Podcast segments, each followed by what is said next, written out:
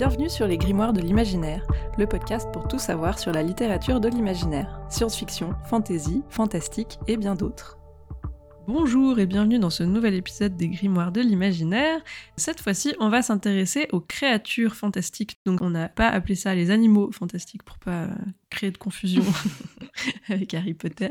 Mais donc euh, voilà, au menu, il y aura euh, des dragons, des vampires, des fées, un peu plein de types de créatures de la SFFF.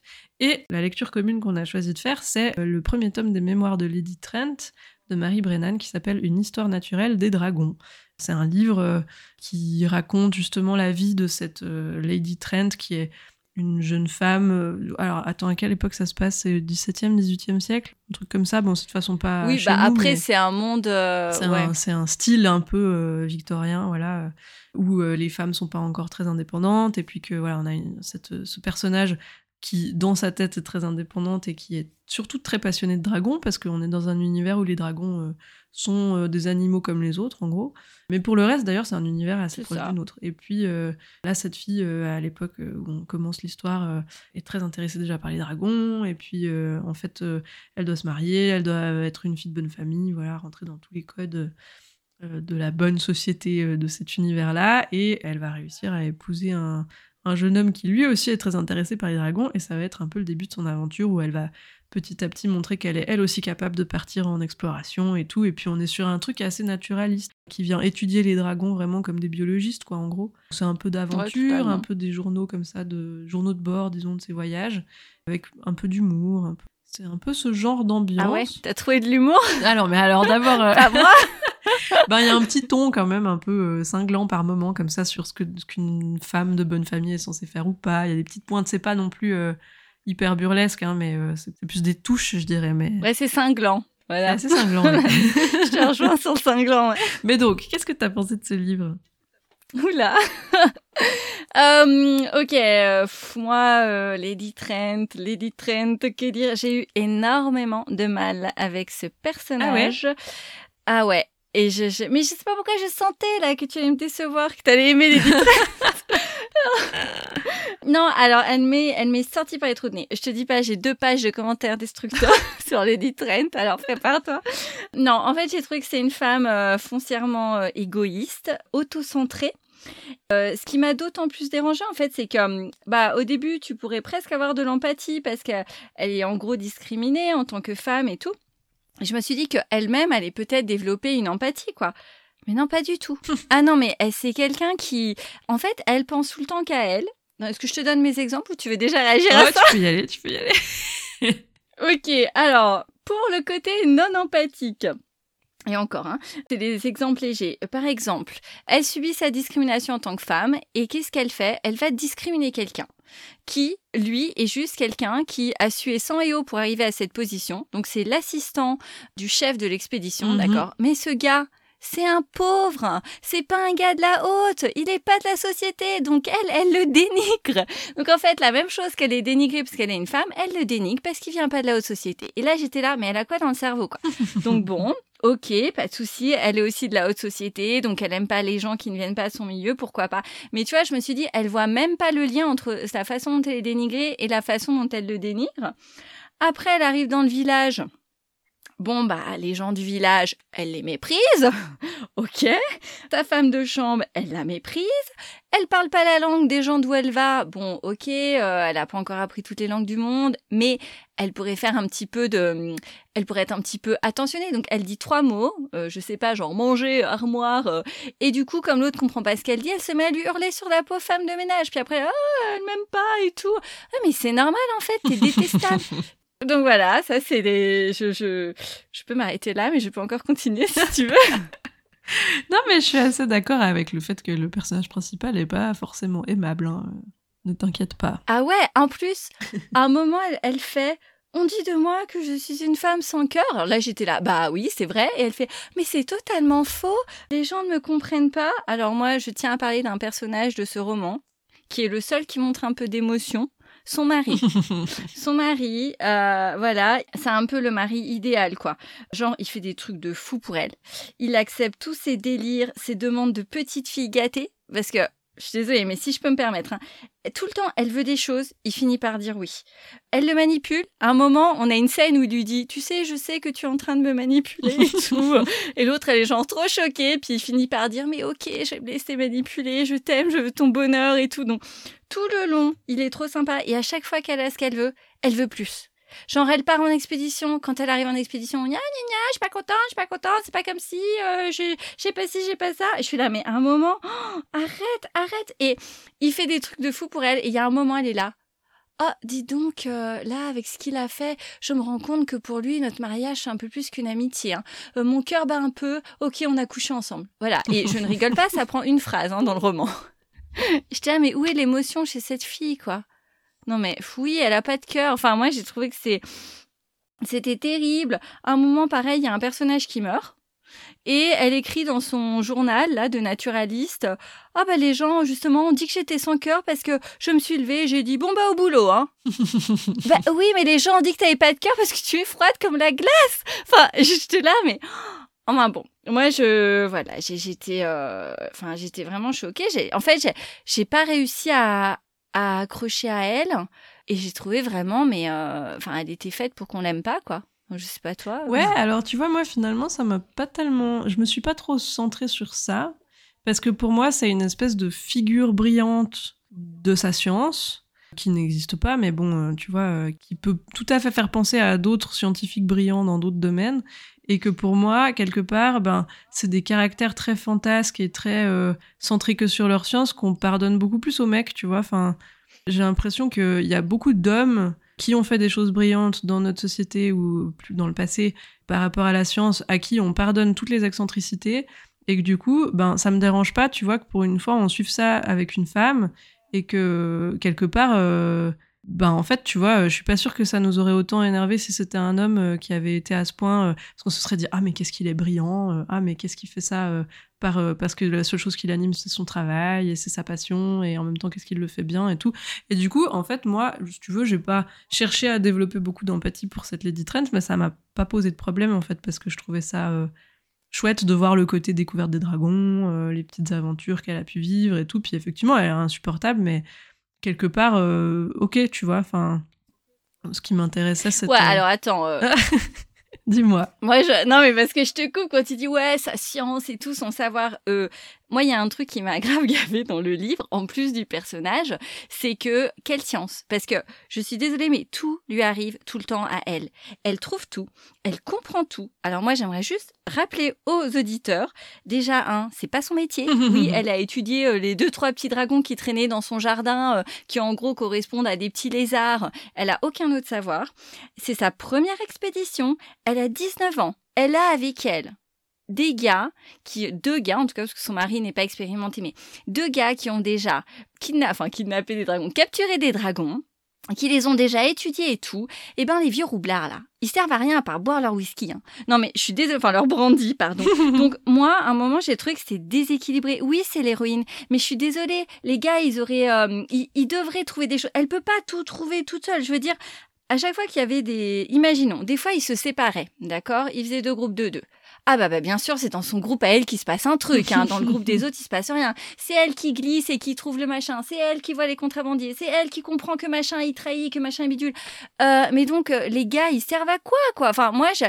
franchement, je là, je sais que c'est l'héroïne, mais elle part avec des gens qui sont super doués, qui ont un grand savoir et on ne voit jamais le savoir de ces gars. Donc c'est elle, elle, elle. Et je trouve que ça colle pas. C'est une débutante, quoi. Ouais, je comprends. Enfin, moi, moi, ça m'a gêné. Je pense que, je pense que, en fait, là où ça peut être biaisé et que du coup ça m'a moins dérangé, c'est que c'est elle qui raconte. Tu vois, et que du coup je me dis, bon, fondamentalement, c'est un peu comment elle, elle le vit. Comme elle a une haute estime voilà, mais en fait, quelque part, tu vois, pour moi, ça, ça, ça rend logique, si tu veux. Ça participe au même type de narration où elle est au centre de son histoire et qu'elle se met en avant et qu'elle raconte les trucs, incroyables qu'elle a fait et machin. Et que finalement, pour moi, ça me dérange moins quand c'est elle qui raconte que si c'était écrit, euh, tu vois, avec de la distance et qu'on disait, regardez ce personnage incroyable, tout ce qu'il a été capable de faire en connaissant rien à l'avance, tu vois. Ouais, mais c'est un peu ça au final, hein, parce que les autres, il leur arrive rien. Même si elle racontait pour elle, les autres, ils auraient pu faire des choses. Oui, mais peut-être qu'elle raconte pas ce qu'ils ont fait eux, tu vois.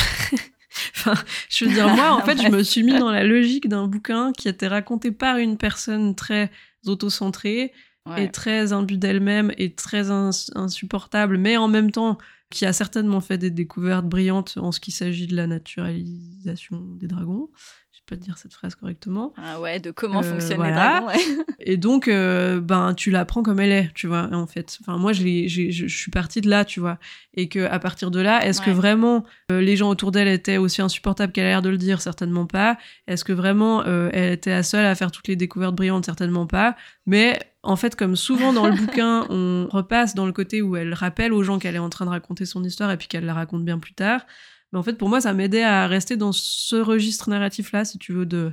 En fait, c'est une meuf qui raconte sa propre vie, quoi. Donc, euh, c'est une histoire comme une autre, tu vois. Faut la prendre euh, comme ça. Et puis, il faut pas aller chercher si vraiment ça s'est passé comme ça ou pas, parce qu'on saura jamais, quoi. Donc, je pense que c'est ça qui m'a fait garder de la distance avec cette partie-là de l'histoire, si tu veux. Mais je comprends hein, que ça puisse euh, que ça puisse coincer à ce niveau-là. Moi, du coup, j'ai plus vu un roman d'aventure avec une. Ça m'a fait un peu penser, tu sais, elle me faisait penser à la nana dans Jungle Cruise, le film, je sais pas si tu l'as vu, euh, de Disney. Ouais, j'ai vu le film, mais je, je vois pas le lien. Bah, pour moi, elle avait un peu ce même genre de caractère, assez euh, fonceuse, assez euh, des, merdes, qui a pas envie qu'on lui explique comment faire les choses et puis qui a envie d'être en pantalon, et puis qu'on lui casse pas les pieds, et tu vois, euh, qui va aller tout le temps tête baissée dans les trucs, même si finalement elle se fait mal, et puis qu'en en fait elle était pas du tout faite pour, et puis qu'elle mhm.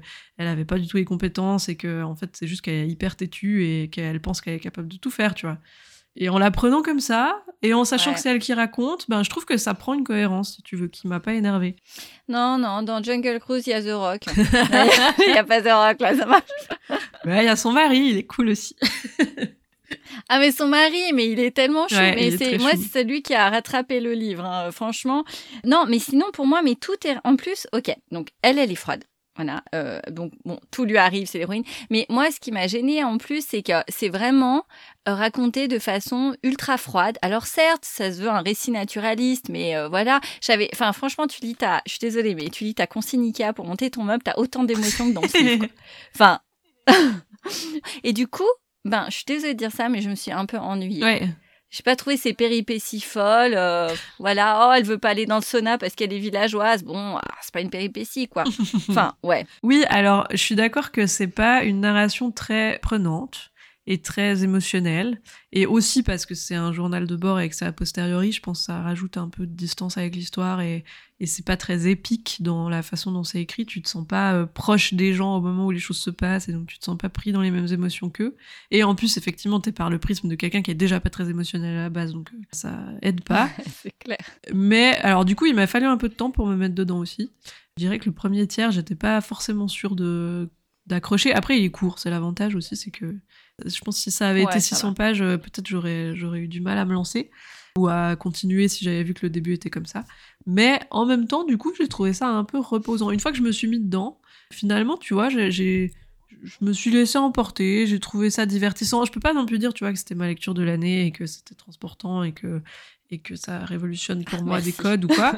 Mais je sais pas, je me suis laissé un peu embarquer. Je me suis dit ah ouais ben tu sais quoi, euh, j'aime bien ce côté euh, en fait où le seul truc euh, surnaturel c'est les dragons et qui sont traités comme un truc comme un animal comme un autre et que du coup on vient mm. les, les, observer comme on le ferait avec un oiseau ou avec d'autres animaux comme ça vraiment au, au, moment où on devait comprendre le fonctionnement de chaque petite os, chaque petite chaque petit muscle et tout. Et ça, j'ai trouvé ça super intéressant comme angle, qui finalement est un peu de la fantaisie sans en être. Tu vois, tu pourrais faire lire ça à des gens qui aiment pas la fantaisie et les bluffer. Enfin, et qui disent ah oui c'est un, c'est un roman historique euh, tout à fait intéressant.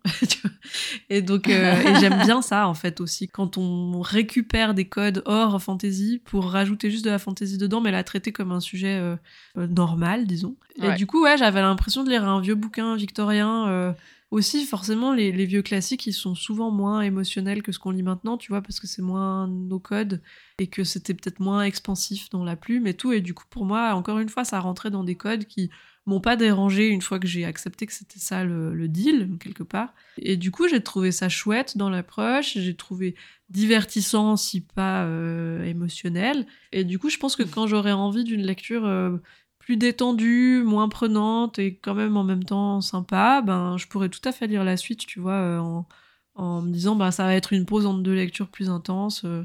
donc euh, je, voilà, je te dis, je peux pas dire. en fait, je, me donne l'impression de défendre le livre parce que toi t'as un avis très opposé, mais dans l'absolu, je suis pas non plus à dire que c'est génial, tu vois, juste que j'ai trouvé ça sympa. Euh, j'ai passé un bon moment, j'ai pas eu du mal à le lire. J'ai aussi trouvé que tout n'était pas égal au niveau du rythme et que ça met un peu de temps à se mettre en marche.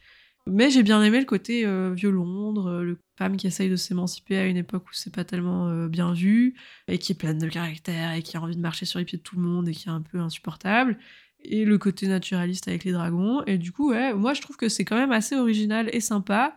Je sais pas si je lirai, parce qu'il y a six tomes, hein, je sais pas si je lirai les six, mais. Il y a cinq et demi, ouais. Ah ouais, alors euh, je sais pas si je lirai tout, mais en tout cas, je pense que le tome 2, pourquoi pas. Et je trouve la fin assez cool. En fait, j'ai trouvé que quand même sur la fin, ça accélérait bien et que là il se passait des trucs où quand même j'étais ah ouais ok d'accord très bien donc, on a quand même osé aller sur des terrains très vite c'est pas non plus tout plat tu vois il y a quand même des moments où ça accélère un peu et, je trouve aussi un peu désuet au niveau des, énigmes mais dans un côté cocon, je sais pas comment dire, mais. Ah, ça m'a pas dérangé, ça, tu vois. Les énigmes et tout ça. Je trouve que ça collait. Ouais, bah c'est ça, je trouve. D'un côté, tu vois, c'est pas des twists euh, révolutionnaires qu'on n'a jamais vu avant, machin. Mais du coup, ça colle avec l'ambiance, tu vois. Ça aurait pu être un roman d'énigmes du 19e siècle, quoi. et donc, euh, je trouve le tout étonnamment cohérent et donc sympa, même si, euh, encore une fois, je trouve pas. Euh, je, je, me suis pas prise d'adoration pour Lady Trent, je me suis pas dit mon dieu ça va être ma saga de l'année, mais suffisamment chouette et quand même dans mes codes pour que je me dise que ça peut être sympa de lire la suite et que ça va être une bonne lecture. Oh, mais écoute, t'es plus gentil que moi. voilà. mais je comprends ce que tu dis. Puis après, pour moi, je pense que moi, j'ai, j'ai pas mal de résistance aux personnages désagréables. Ça me dérange pas, en général. Euh. Quand je trouve que c'est bien fait ou que c'est cohérent et que ça empêche pas, tu vois, euh, un message ou que c'est pas des, des personnages qu'on essaye de faire passer pour des bons types et qui sont en fait détestables. Là, là c'est plus compliqué pour moi en général, mais quand c'est des persos qu'on prend comme ils sont, euh, je j'ai pas de problème à ce qu'ils soient un peu chiants. Écoute, moi, dans une des recos que j'ai choisi, il y a un personnage désagréable. Mais tu vois, je l'ai bien aimé. Ah, ah. Donc pour moi, Lady Trent ne passe pas le test. Je suis désolée. Ouais, très bien. bon, est-ce que tu avais encore des doléances à faire sur ce livre non, non, il y a un truc, je peux pas le faire, c'est je spoilerai, mais euh, je t'en reparlerai après histoire de mettre le deuxième coup. Très bien. je, je, garde ça pour après alors. bon, mais alors bon, voilà, ça c'était le, la présentation dragon. Maintenant, comme on est dans les créatures fantastiques au sens large, qu'est-ce que tu as comme autre livre à nous présenter qui parlerait de créatures fantastiques? Euh, bah, du coup, je vais enchaîner avec celui avec mon personnage désagréable. Allez Donc, je parle Sirène avec euh, Into the Deep de Sophie Grisel, qui est paru chez Snag en 2022, donc c'est euh, plutôt récent. Au niveau de l'histoire, déjà ça commence hyper sympa, il y a un tout petit prologue qui nous parle d'une île avec donc des habitants euh, dans un petit village. Il y a des scientifiques qui vont pour les étudier, leurs mœurs, euh, leur religion, leurs croyances. Et puis, euh, à la fin du prologue, en fait, on apprend que tous les habitants ont mystérieusement disparu un soir et l'île est ensuite fermée. Mhm. Ça, c'est le petit prologue. Et donc, l'histoire commence. Nous, en fait, on va suivre Sam. C'est le fils d'un de ces scientifiques qui donc était présent sur l'île. Et Sam, lui, il est océanologue. Et dans une de ses missions, en fait, il va devoir retourner euh, près de l'île qui euh, est aussi près de la fosse des Mariannes. Donc pour la petite info, euh, la fosse des Mariannes existe réellement. Hein. Donc c'est la, la fosse la plus profonde qu'on connaisse sur, enfin sous l'eau, parce que du coup, enfin sur terre mais sous l'eau quoi. C'est entre le Japon et la Nouvelle-Guinée et puis ça fait à peu près 10 mm de profondeur, donc c'est vraiment, euh, enfin on peut pas y aller euh, facilement quoi. Il faut euh, du mhm. matos, enfin en gros personne n'y va quoi. Pour revenir à l'histoire, pardon petite dégression. Donc lors d'une de ses sorties, il va rencontrer une créature marine qu'il va capturer pour l'analyser. Voilà, c'est là vraiment que va débuter l'histoire. Donc, ce que j'ai aimé, c'est le personnage. c'est les personnes en règle générale. Mais voilà, le personnage principal, Sam, Clairement, c'est un personnage qui est assez antipathique. Lui aussi est très égoïste en fait, puis il est à la limite de la moralité parce qu'en gros, c'est un gars qui a des objectifs et pour atteindre ses objectifs, ben il est prêt à être un peu euh, morally grey quoi, tu vois, il est pas mhm. forcément. Donc c'est plutôt bien mais à la différence de Lady Trent, on voit ses doutes, on voit ses conflits, parce que c'est pas si facile euh, que ça pour lui de prendre certaines décisions. En fait, on voit qu'il hésite. Après, il prend les bonnes ou les mauvaises selon nous, voilà. Et il a aussi une relation en fait avec une fille qui est scientifique, qui fait partie de la mission. Et elle, en gros, c'est le chevalier blanc. C'est la morale, c'est l'ange sur ton épaule qui te dit non, faut pas faire ça. Et donc en fait, il est tout le temps partagé entre ce qu'il veut ce qu'il doit faire pour sa mission et ce que, ce que la morale lui dicterait. Donc ça, c'était vraiment hyper bien fait. Il y a vraiment un tableau de personnage qui est excellent. Il a un mentor avec lui qui est en fait l'ami de son père, qui était un scientifique qui était aussi sur l'île. Son père arrive plus tard dans l'histoire. Lui, c'est le vieux patriarche qui méprise son fils, pour qui, qui pense que son fils ne sera jamais assez pour lui. Enfin voilà, ils ont un rapport comme ça qui est donc pas mal intéressant qui va vraiment jouer dans l'histoire. Moi, ce qui m'a vraiment marqué, c'est que je trouve que c'est très rare ces livres où en fait les comportements sont très humains, très vrais. Et j'ai trouvé que c'était un roman qui au final était profondément humain. Et la créature, tu vas me dire, oui, la créature, elle, elle est vraiment géniale. Donc on est euh, sur cette espèce de sirène, c'est-à-dire que c'est un être qui a le haut humain, bon un petit peu changé, parce que comme c'est euh, par exemple euh, un- une sirène qui est sous l'eau, bah, bien sûr, les, les yeux ne sont pas comme nous, il n'y a pas des cheveux comme nous, enfin c'est un petit peu différent, mais par contre elle a bien le haut qui ressemble énormément à un être humain, et le bas qui est donc un queue de poisson. Et tout le long du roman, on se demande au final si la créature est gentille ou pas. En fait, au bout d'un moment, elle va communiquer avec eux, elle va évoluer et bah, en tant que lecteur, tu as vraiment le doute et eux aussi, les personnages ont le doute. À un moment, on ne sait pas qui est le prédateur euh, pour l'un ou pour l'autre. Est-ce que c'est la créature qui est un danger pour eux? Ou est-ce que c'est eux qui font du mal à la créature en la torturant? Parce que bon, euh, elle, euh, ils font des petits tests sur elle quand même. Mhm. Euh, et voilà, et à la fin, tu as une réponse qui est très subtile, parce qu'il faut savoir que voilà, tout est en finesse dans ce livre. Les réactions des gens, euh, les liens avec la créature qui est hyper complexe. Donc moi, je me suis régalée du début à la fin, et vraiment, euh, voilà, je le conseille à fond. Cool. Bah, j'avais vu passer ce livre, mais je m'étais jamais attardée dessus. Et ça donne bien envie tout ce que tu dis là. Faut que t'essayes. Ouais, ça a l'air très sympa. Et toi, vas-y. Alors. Quelle créature fantastique as-tu choisi Alors, j'ai choisi de parler de Dents de soie de Maël Desarts, qui est sorti il y a pas longtemps du tout et qu'on va passer un peu partout maintenant, parce que euh, il y a deux créatures fantastiques dedans. Il y a des vampires et des fées. Alors, je me suis dit que ça pouvait pas être plus plus dans le thème. Ouais. Donc, Dents de soie, c'est présenté comme une romantaisie. Donc euh, mélange entre romance et fantaisie, ce qui est pas du tout mon rayon à la base. Mais Maëlle Desarts, moi, c'est une autrice que je suis depuis ses débuts, hein, globalement. C'est celle qui a fait euh, Esther Parmentier. Avant ça, elle avait déjà fait un bouquin auto-édité que moi j'avais adoré à l'époque, mais euh, qu'elle a pas pour l'instant retravaillé pour l'édition et que j'espère qu'un jour elle reprendra parce que c'était trop bien. Ça s'appelle Duel. Et c'était Si tu nous entends. oui, ouais. parce que c'était un premier tome et j'ai jamais eu la suite. Mais euh, voilà, donc euh, entre temps, je lis déjà ce qu'elle fait d'autre en espérant qu'un jour elle finisse par sortir ça. Et donc euh, là, elle a sorti Dans de soi chez Slalom et c'est assez finalement plus compliqué que ce qu'on pense à résumer parce qu'il y a beaucoup de choses et ça fait partie de ce que j'aime dans ce livre, c'est que c'est très travaillé et je trouve ça extrêmement malin en fait comme le point de départ est, est construit si tu veux parce que on a un univers entre les humains et les vampires où ils se font la guerre les deux peuples depuis longtemps ça s'appelle les mondes brisés Mhm. et puis, en secret, c'est les fées qui tirent les ficelles ou qui, en tout cas, essayent de- de- d'avoir un poids dans la balance par rapport aux décisions qui sont prises. Et euh, les fées, en fait, elles sont euh, donc invisibles pour les humains et les, et les vampires, mais elles ont plein de professions différentes. Donc, t'as les fées des dents, t'as les fées marraines, t'as tout un plat de, de fées. voilà. Et euh, tu vas suivre d'un côté un vampire qui a été déchu, qui était euh, assez bien placé dans la hiérarchie des vampires, disons, et puis qui s'est fait euh, descendre assez violemment et qui maintenant essaye de se venger. Donc c'est plutôt un personnage assez sombre, assez euh, plein de rancœur et tu vois, de, de but pas très noble, disons. Et gris. Voilà. Et puis de l'autre côté, et on alterne entre les deux chaque fois euh, dans les chapitres, donc euh, ça permet d'avoir la narration des deux points de vue tout le temps. Et du côté des fées, tu vas suivre une jeune fée qui arrive à l'âge où elle est censée être. Enfin, on est censé lui attribuer un rôle, et puis tu sais, c'est un de ces trucs un peu de destinée où c'est euh, la, la grande mère des fées, mais que personne ne connaît. euh, personne ne voit, mais qui serait celle qui euh, tire les ficelles de tout le monde, tu vois, euh, qui décide pour chaque Ouais. fée là où elle est le mieux pour faire sa profession. Et là, elle, c'est une fée qui clairement se destinait à être fée marraine parce qu'elle est gorgée de pouvoir. Et quand une fée est gorgée de pouvoir, elle est de plus en plus euh, volumineuse, donc elle, a des grandeurs, elle est très, euh, très grosse comme ça, tu vois. Puis c'est un signe de pouvoir de beauté et tout chez les fées. Donc elle, elle est exceptionnellement grosse, exceptionnellement euh, gorgée de, de pouvoir. Euh, Elle, elle arrive à faire tout un tas de trucs euh, en claquant des doigts alors que les autres fées n'y arrivent pas du tout. Et en fait, au moment où euh, on lui voit euh, attribuer son rôle, eh bien, il se trouve qu'elle se retrouve fait des dents et pas du tout fait marraine.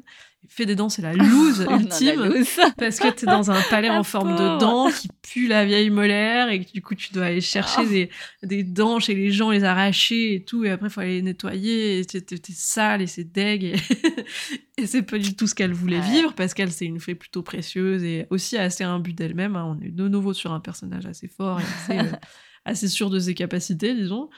Donc elle, elle est persuadée qu'il y a eu erreur sur le- la marchandise et qu'elle n'était pas du tout censée atterrir là. Euh, elle va essayer de montrer au reste des fées qu'en fait, elle aurait dû être une fée marraine. Donc elle va essayer de d'orchestrer comme ça en coulisses et de montrer qu'elle aussi, elle peut être fée marraine. Et le rôle des fées marraines, c'est d'organiser des mariages entre des humains ou des Oh, vampires, c'est voilà, mignon. tu vois, et de faire des mariages euh, politiques, en gros. Parce que leur, euh, le but des fées, tu vois, c'est de de démêler les fils de la destinée parce qu'il y a un canevas euh, qui a l'air euh, très emmêlé en ce moment et que donc c'est un peu compliqué. On se dit euh, mince, le monde est en train de partir dans tous les sens. Il faut qu'on arrive à démêler des nœuds et pour ça elles essayent de faire des alliances diplomatiques, des trucs tu vois qui vont essayer de calmer la situation. Et en fait, donc tu vois tout ça déjà ça prend un petit peu de temps à se mettre en place, mais c'est très efficace comme c'est présenté. Ouais. Et puis, euh, ben évidemment que les deux vont être amenés à se rencontrer, que lui, euh, qui s'est fait arracher ses dents de vampire euh, comme euh, signe de sa déchéance, ben elle, elle va lui faire des dents en soie, justement, des dents de soie, parce qu'elle, elle est forte avec les tissus, justement, comme elle est censée être fée marraine. Trop bien le titre du coup. Oui, et du coup, elle lui refait des dents, et puis elle essaye de... Parce qu'elle était censée lui piquer ses dents, parce que ça faisait partie de ses attributions de fait des dents, et puis en fait, elle peut pas, et donc, euh, en fait, elle se rend compte que c'est peut-être, euh, lui, euh, du matériel de princesse, quoi. En gros, c'est rigolo, parce que elle est censée trouver des princesses en devenir pour les marier, puis d'un coup, elle se dit, Oh, en fait, lui, c'est trop une princesse. Et donc, en fait, je vais, le- je vais le marier, quoi, en gros. Et ça va me réhabiliter auprès des fées, et en même temps, lui, ça va l'aider, et donc on est. Et c'est comme ça qu'ils démarrent leur partenariat. Et je trouve ça, en fait, hyper intelligent de s'être dit, ben, d'un côté, t'as une fée des dents, de l'autre côté, t'as un vampire qui est vachement connu pour ses dents quand même, et comment j'arrive à mélanger les deux univers et faire une seule histoire qui est organique et qui, qui a de la logique pour les deux, tu vois? C'est assez brillant. Et ouais. c'est- très bien fait. Et en fait, pour moi, alors je, je comprends pas trop la romantaisie, mais parce que c'est pas mon.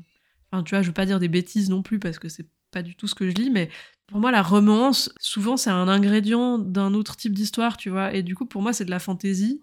Et je sais pas si c'est nécessaire de dire que c'est de la romantaisie parce que il y a plein d'autres bouquins de fantasy où il y a une romance à un moment ou à un autre. Et j'ai pas l'impression que dans ce bouquin-là, la romance soit vraiment le centre de l'histoire parce que il y a déjà tous ces enjeux justement de guerre, de trucs, euh, de, de elle qui veut redevenir fée marraine, de lui qui veut avoir sa vengeance. Enfin, Après, c'est peut-être marketing parce qu'en ce moment, la oui, romantique. oui, alors c'est ça, mais pour moi, enfin, disons que ce serait.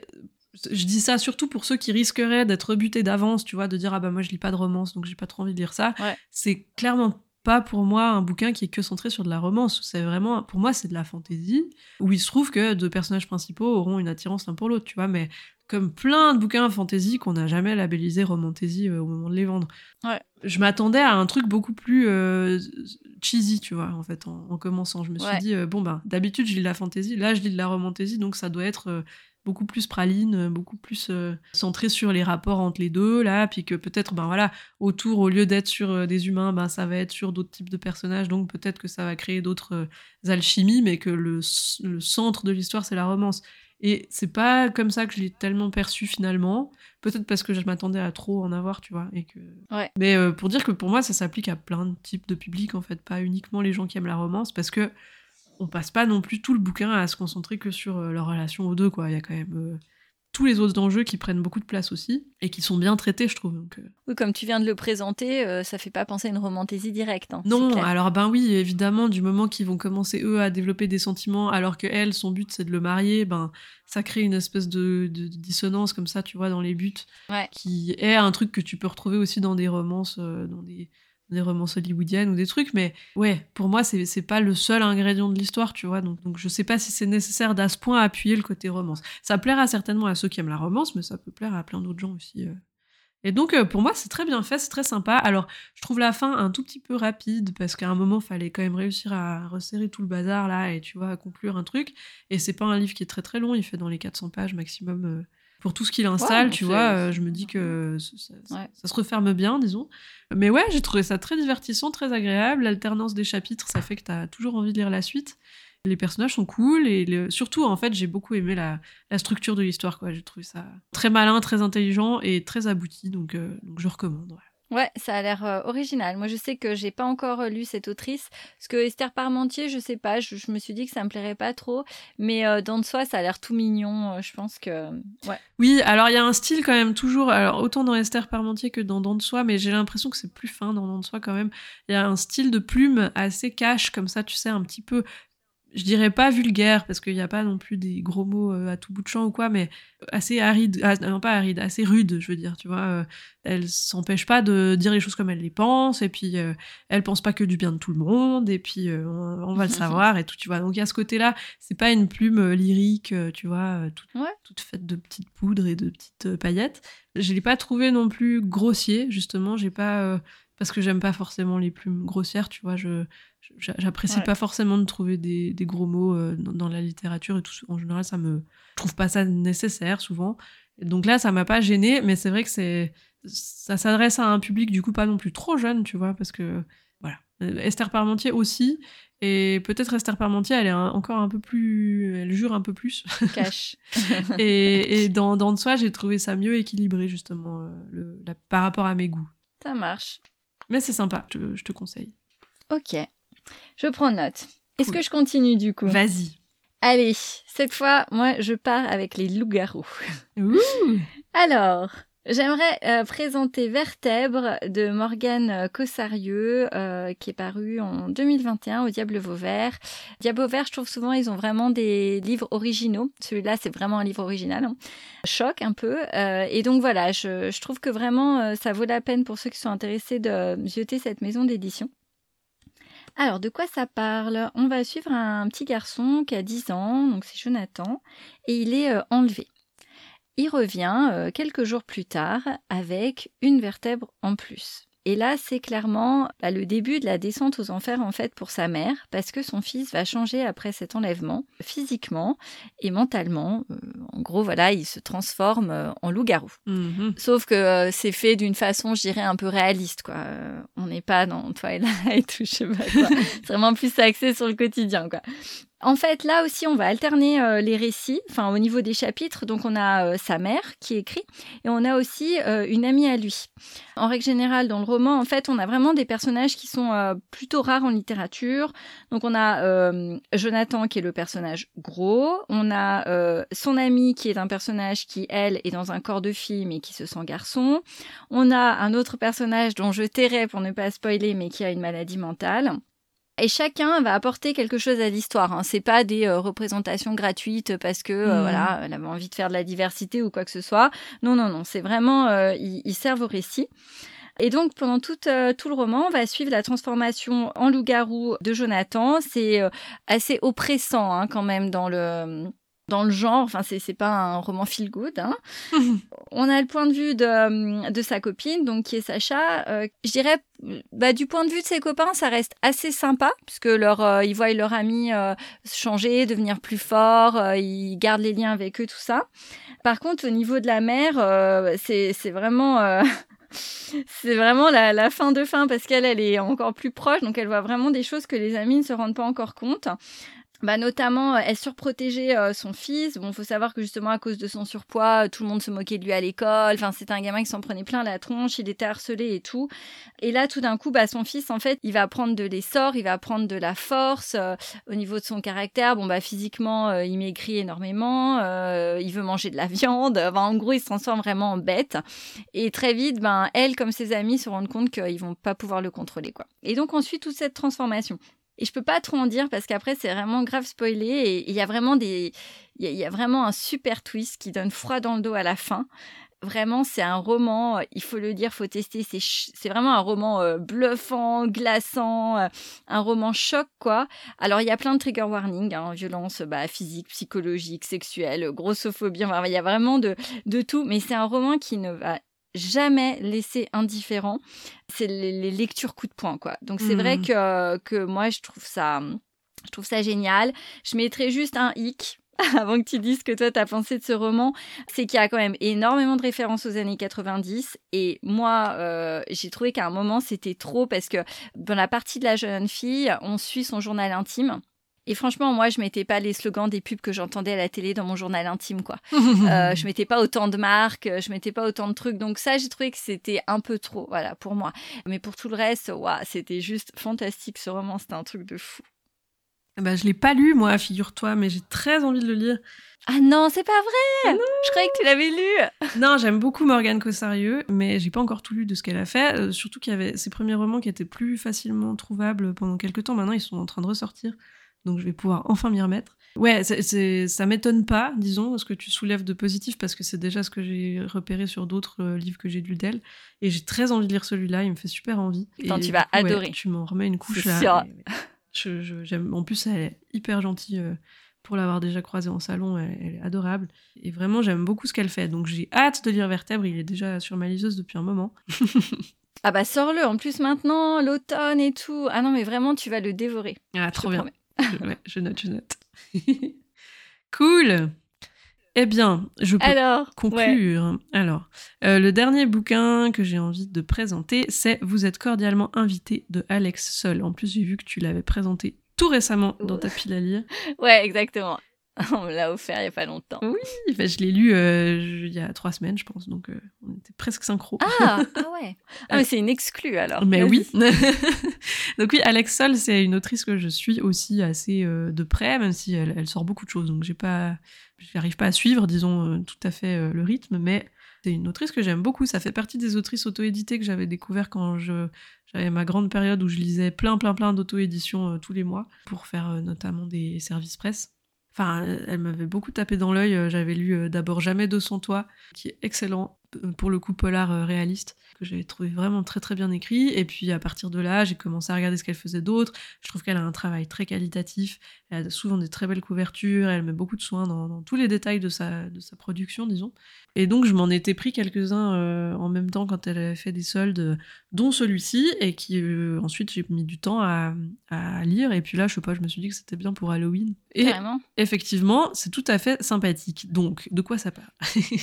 C'est quatre euh, personnes qui ont vécu un drame une dizaine d'années plus tôt, qui ensuite n'ont plus de contact les uns avec les autres quand ils étaient enfants, donc, hein, qui euh, se sont euh, séparés, qui ont arrêté de se contacter, et puis d'un coup, 12 ans plus tard, ils vont avoir euh, chacun des invitations qui vont les amener à retourner dans le manoir de Beaunon, qui était le manoir dans lequel ils avaient fait ces espèces de... Plus c'était des camps de vacances, ouais, c'était des espèces de colonies. euh, Et puis il y avait eu un incendie, c'est notamment autour de ça qu'il y avait eu le drame qu'ils ont vécu ensemble, qu'on ne connaît pas au départ.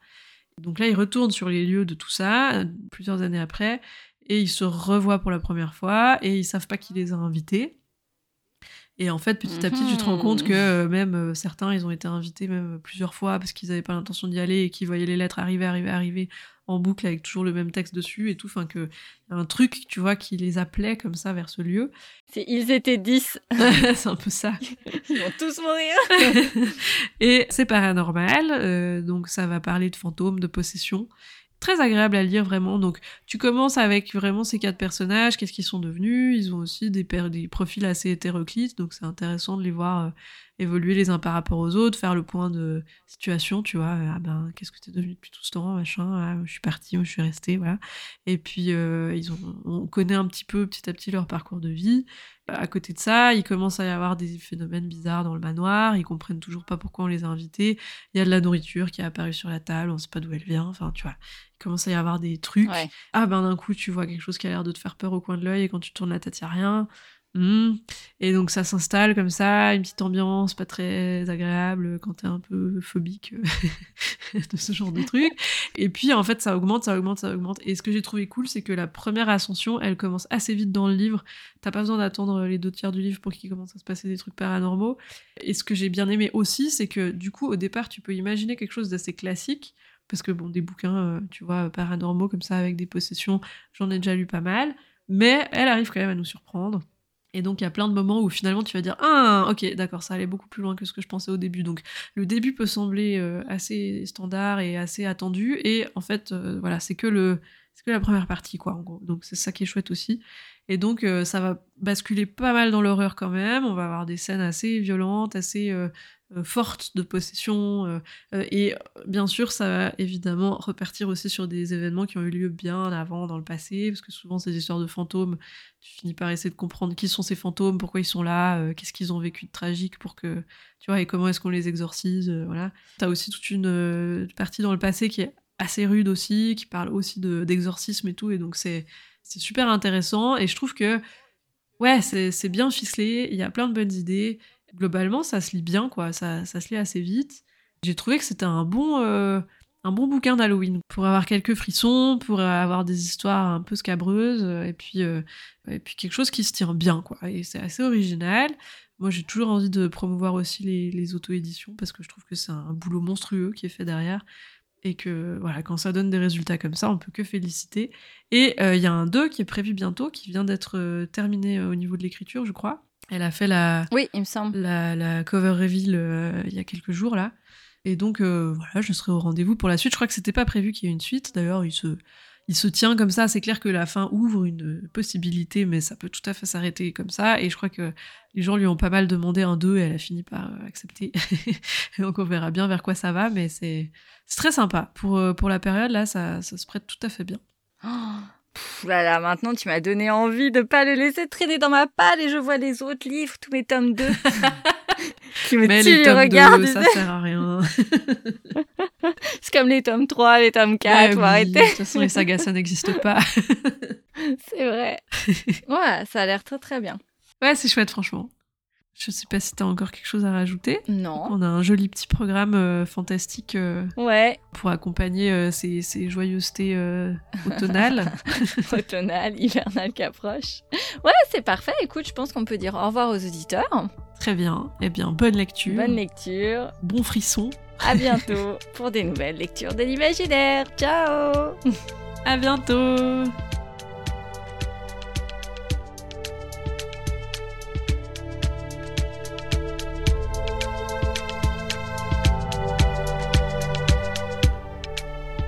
Merci d'avoir suivi cet épisode. N'hésitez pas à vous abonner pour être au courant des prochains ou de laisser un commentaire. À bientôt!